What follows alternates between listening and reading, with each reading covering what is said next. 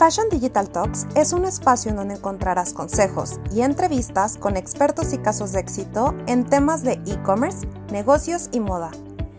Planea tu ruta digital, toma acción y posiciona una marca que trascienda. Siempre a la moda. Hola, hola, ¿qué tal? Bienvenidos, bienvenidas a la entrevista del día de hoy. Me gustaría presentar a Paola Ramírez. Ella inició estudiando diseño industrial en La Salle y posteriormente se especializó en eh, creación de alta zapatería en el Instituto Cercal en Italia. En 2009 emprendió su marca de calzados artesanal llamada Altura 7 por la necesidad de propuestas de diseño eh, que existían en el mercado nacional y para rescatar las raíces del calzado hecho en León, Guanajuato. Eh, ya lleva más de 12 años de experiencia en el camino de la industria, ha colaborado con diferentes diseñadores mexicanos, fue acreedora al premio Quorum 2012 como la mejor marca de, de, moda de calzado.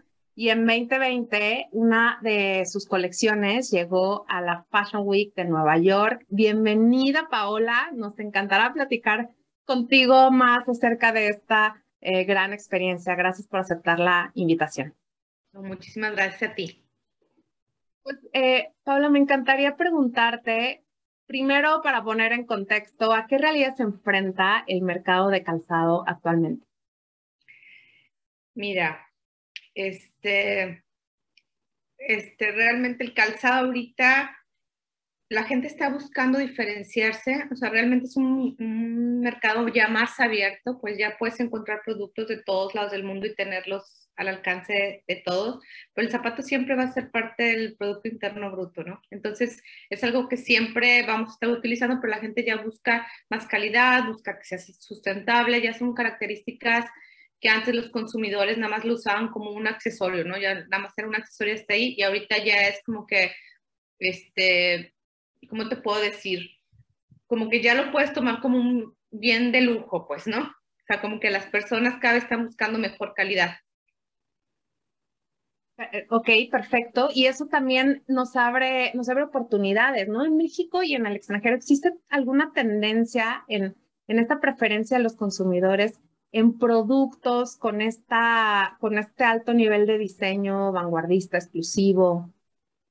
Sabes que sí, este, actualmente los bienes de lujo son productos que sí han aumentado la demanda a medida que se incrementa el nivel de ingresos del consumidor, ¿no? Pero va relacionado con los beneficios del producto. Suele ser mucho mayor que el precio que contenga, ¿no? Como que la gente está realmente, compras un bien de lujo por todos los beneficios que te trae, porque es de más calidad, porque te va a durar más. O sea, ya es como que no nada más es la vista, no nada más es la marca, es este, en sí todo lo que conlleva y lo que tiene, contiene ese producto. Claro. ¿Y qué es lo que ha llevado a Altura 7 a ganarse el, el, el corazón de sus consumidoras? Sabes que yo creo que nuestras coleccionistas, que así las llamamos, realmente es como que se, sienten muy involucradas con la marca, se sienten entendidas, este, identificadas conmigo, con, la gente que, ha hecho Altura 7 conmigo, porque pues somos un nicho de mujer muy específico que jugamos muchos roles a la vez y por lo mismo te, tienden a, a querer diferenciarse, a sentirse apapachadas varias de las colecciones realmente ya cuando diseño sí las tomo en cuenta, sí pienso en muchas de nuestras clientes que todavía siguen siendo desde el día uno este, fieles a altura 7, pensando qué le gustará a ella, cómo se sentirá. Entonces como que sí es mucho, lo hacen, lo hicieron suyo pues la marca, lo han hecho suyo.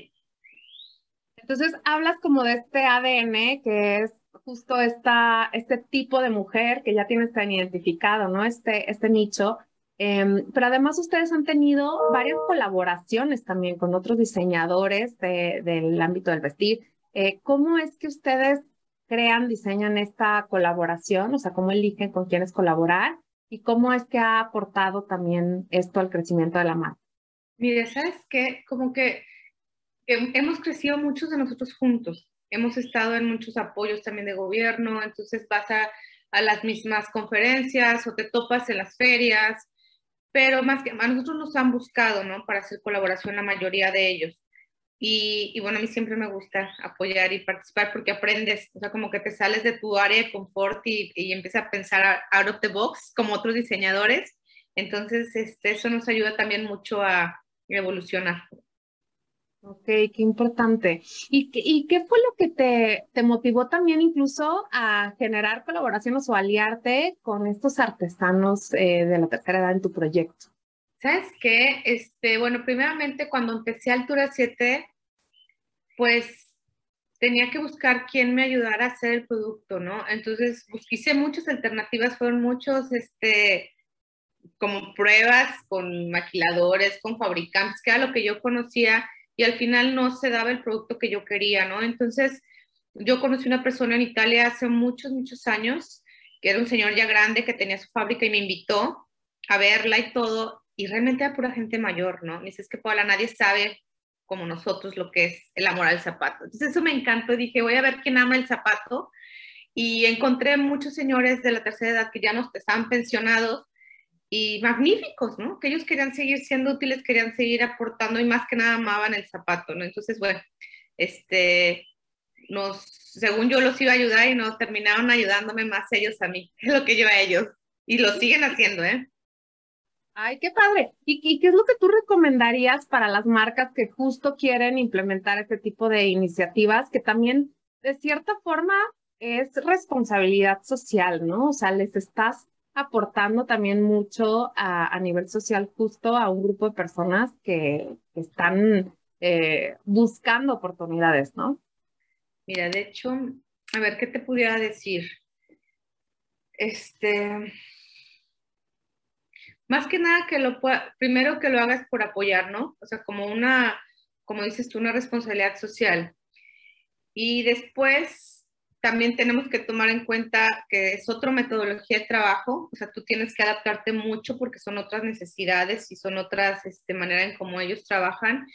Y a veces el cambio de generación puede ser un poco decepcionante o frustrante, que digas que no nos entendemos, pero al final del día, si tú puedes tener esa paciencia y si sabes que, que el trabajo con una persona mayor lleva cierto diferente trato como el resto de las fábricas, pues yo diría que, que vale la pena este, pasar todo ese camino, ¿no? Claro. ¿Y, qué es lo que tú recomiendas en, en este proceso creativo, ¿no? Eh, para quienes también, o sea, algo que, que se reconoce mucho de la marca es como estas piezas coleccionables que les llamas, ¿no? las coleccionadoras, ¿no?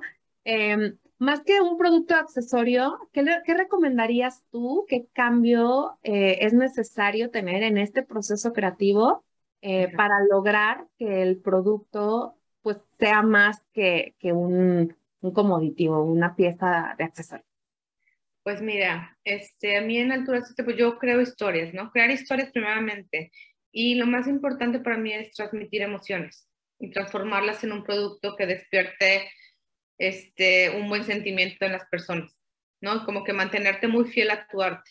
O sea, yo, o sea, esa es parte de mi proceso creativo, sentir, ¿no? Lo que veo, este, lo transformo en una historia, veo las imágenes y las plasmo en un zapato hasta que tenga un equilibrio, para que cuando tú lo veas como un cuadro digas, ay, qué bonito, ¿no? Ay, me recuerda esto, ay, me, este, me hace sentir así. Como que tiene, altura 7 va mucho relacionada con la autoestima de nuestras clientes.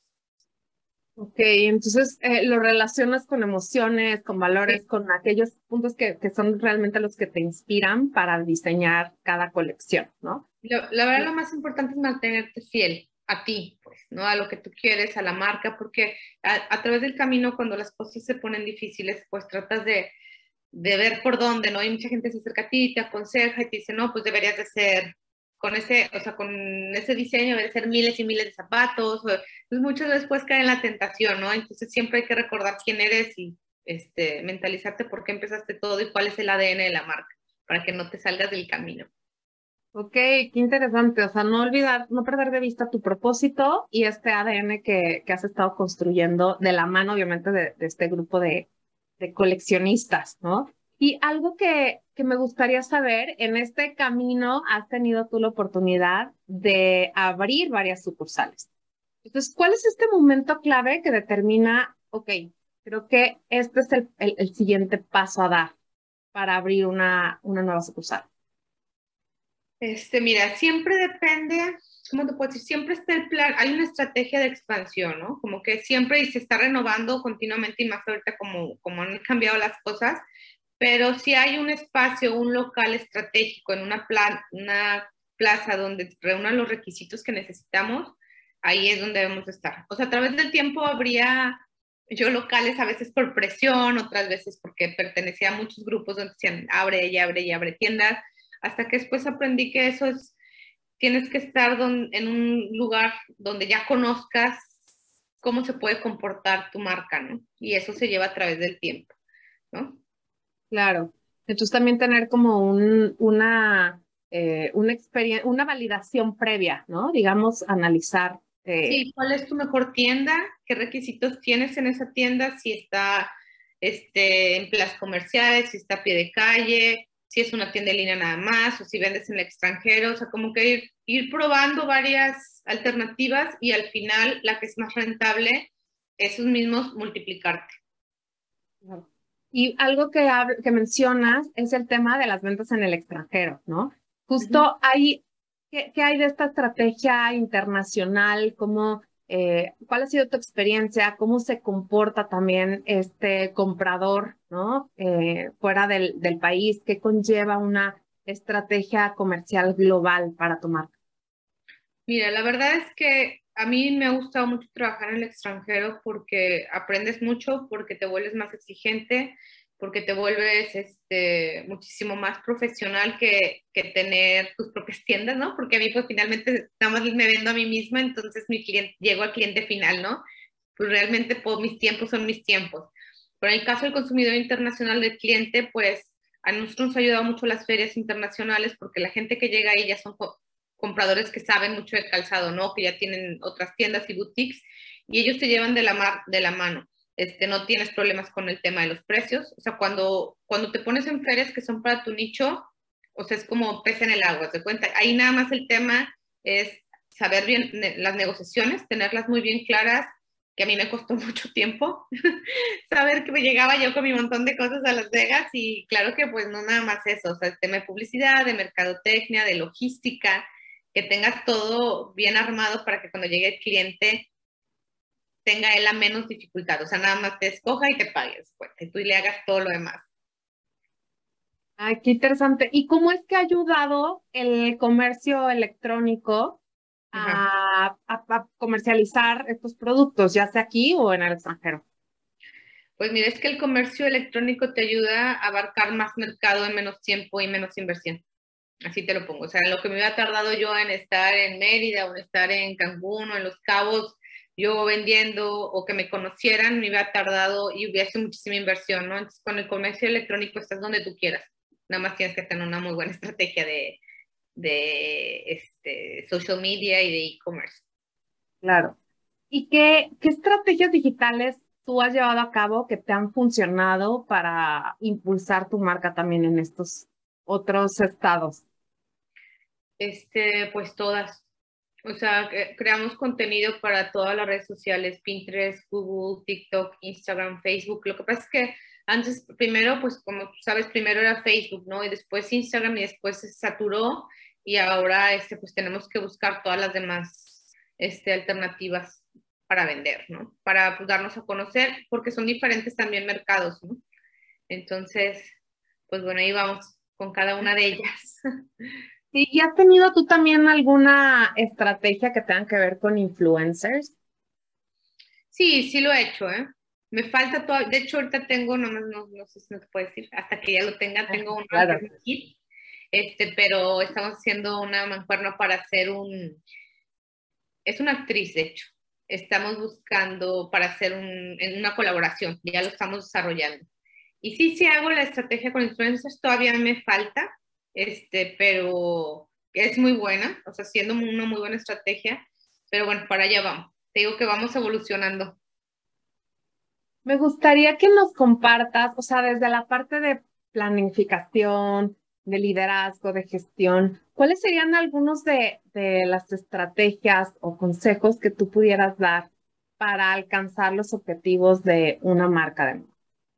Bueno, en mi caso, muy personal, es este, como marca Altura 7, vender directamente al consumidor final. ¿no? Este, a mí es lo que más me ha ayudado, mucha, o sea, es más tardado, pues, porque es más fácil vender a lo mejor directamente a, a, a retail más, más grandes. Pero yo en mi caso sí me ha ayudado más mi marca, este, porque ahí decido yo mis propios puntos de venta y completamente arriesgar lo necesario para crecer, por lo suficiente como para no perjudicarte si algo no sale bien. Más o menos por ahí. Ahí tener una, una, muy buena estrategia este, comercial, tener un muy, muy buen equipo. Este, ¿Qué más te puedo decir? Pues ya, creo que ya. creo que vienen las... Sí, y, y, me gustaría también preguntarte, por ejemplo, para el desarrollo de un producto, eh, porque hablabas de que el cliente hoy en día no solo busca ya tal cual el, el diseño en el escaparate, sino realmente cierta calidad. Para el desarrollo de un producto, ¿cuáles son los puntos más críticos que se deben tomar en cuenta eh, que, no, que no debemos dejar pasar ya hoy en día en nuestros procesos de, de producción? Mira, primeramente, pues hacer un análisis de, de, tu mercado, hacer un análisis de lo que quieres hacer, de la colección. Este, luego, tener un historial sobre productos similares, cómo se vendieron, este, que todo el historial sobre el producto, ¿no? No sé, si vas a hacer una bolsa, este, tener si, si el cierre funcionó bien, si era cómoda, cuánto se vendió, etcétera, cuánto tiempo duró en el mercado, ¿no? Y luego tiene que reunir todas las características de la marca, diseño, comodidad y calidad, en el caso mío, ¿no? De calzado. Este, ¿qué más? Que que te guste lo suficiente como para saber que tú lo vas a comprar, que la comprarías tú, ¿no? Dices, oye, tengo, en nuestro caso los zapatos cuestan 4 mil pesos, ¿no? ¿Me lo compraría yo con esos 4 mil pesos? Si eso no, entonces va para atrás, ¿no? Definitivo. O se lo compraría a mi mamá o algo así. Este, tener muy bien ubicado el mercado que va dirigido, creo, creo que ya lo dije, y tener la difusión y el aparador, el aparador adecuado. Ok. Ok, súper interesante. Y si tú pudieras resumir como en estas cinco eh, reglas de oro, ¿no? O sea, cómo crecer una marca que trascienda. Eh, ¿Cuáles serían estos, estos cinco reglas que, que no podemos dejar pasar? A ver, para mí yo creo que primero mantenerte enfocada en tu meta, ¿no? Enfocado en tu meta. Este, aceptar retroalimentación y feedback todo el tiempo, aunque no te guste todo el tiempo, todo el tiempo. Es tener un muy buen equipo, armar un buen equipo que sea leal a tu marca, que eso para mí la verdad es que mi gente, la gente de Altura 7 es la que me sostiene siempre, o sea, tengo las, mm, nuestras colaboradoras, muchas de ellas tienen de 12 años, ¿no? 10 años conmigo. Entonces, este, eso es básico, ¿no? Tu equipo, una buena estrategia comercial y un, bueno, comercial y marketing y, y un excelente manejo administrativo y, final, y contable. Ok. ¿Qué puedes? Sí, o sea, las, ¿Mande? Las, las, reglas de, de, oro, pero sí, este, cada una conlleva muchísimo que, que escarbar de fondo, ¿no? Puedes tener una marca extraordinaria, pero si financieramente, administrativamente no, no lo estás manejando bien, no, no duras, pues. Entonces, asesoramiento, por ejemplo, yo tengo mucha asesoría de, este, de Cofose, de, o sea, tuve de ProMéxico, de, cuando estaba, siempre estaba muy pegada a todos los apoyos, a las consultorías, a los apoyos a cama y calzado. Entonces, este, eso también te ayuda muchísimo porque te traen de la mano, ¿no? Como que no puedes decir yo sé todo y la vida me vaya enseñando, no. O sea, sí necesitas este coaching continuamente. Y qué importante entonces mantenerte también vinculada eh, con estas plataformas que te permiten tener, eh, pues justo desde conocimiento, tendencias, experiencia, ¿no? Eh, ese creo que también es un muy buen consejo, estar como muy al pendiente de qué más eh, pudieras tú seguir. Sí, sí, claro. Aprendiendo exacto en el camino. Me gustaría saber quién es Paola, quién está detrás de la marca, algo que nos quieras compartir de ti a título personal, profesional. ¿Qué te puedo decir yo? Mira, yo soy una persona muy apasionada, este, me gusta hacer que las cosas sucedan. También tengo muchos sueños y como que yo desde chiquita siempre me enseñaron a que la palabra no puedo no existía, ¿no? A veces puedes decir, ay, no es que es necia y así, pero, pero soy feliz, no te creas. Como que siempre voy en busca de la felicidad, de la espiritualidad, de que, las personas estén bien, ¿no? Entonces, como que con la marca es una manera de expresarme. Soy mamá, tengo dos hijos, este, vivo en Culiacán, o sea, manejo la marca de, de lejos. Entonces, como que cada vez me pongo metas más altas, me gusta aprender mucho. ¿Qué más te puedo decir de mí? Este, pues que o sea, siempre estoy buscando cosas nuevas que hacer. Y, ¿qué más? Y pues nada, me gustaría, me gustaría continuar así, ¿no? Hasta que, que, me, que la vida me siga dando inspiraciones. Qué padre, qué, qué, qué bonito como propósito detrás de realmente el, el, crecimiento de la marca, también es el crecimiento personal y cómo te vas redescubriendo, ¿no? A través de, de todo aquello que has construido. Paula, pues total admiración. Eh, ¿Hay algo, algún último consejo que quieras compartir con nuestra audiencia? Sabes que sí, este, me gustaría como que yo sé, este, como mujer, pues, cuando yo empecé, pues era un mundo de hombres, ¿no? Ahora todavía está un poco más abierto y a veces te puedes solucionar por el hecho de ser mujer o que no se pueda. No soy feminista, en verdad, yo creo mucho en el valor del hombre, como hombre, en verdad, pero, pero sí sé que como mujer tenemos muchísimos roles y a veces puedes pensar que no puedes, ¿no? Entonces como que siempre, siempre confiar en ti y cuando, los sueños son como una vela, ¿no? Una vela que te prendida y la tienes que tener así, sí me gusta mucho decirles eso, cuidándola para que nadie le sople a tu sueño, porque siempre va a haber personas o situaciones que te quieran soplar y te la paguen de una, eso como que siempre cuidarle, más como mujer, aunque tengas hijos, aunque estés divorciada, aunque estés sola, o sea, sí tenemos un poder, yo creo que extraordinario para hacer que las cosas sucedan. Yo soy la, el ejemplo de que sí se puede. Ay, qué bonito consejo, mensaje. Eh, muchísimas gracias nuevamente. Em, y gracias también a ti por, por escucharnos. Eh, y nos vemos en, en la próxima llamada. Pau, un abrazo. Un abrazo. Espero lo hayas disfrutado tanto como yo. Ahora a tomar acción. Te veo en el próximo episodio y entérate de próximos eventos en nuestras redes sociales.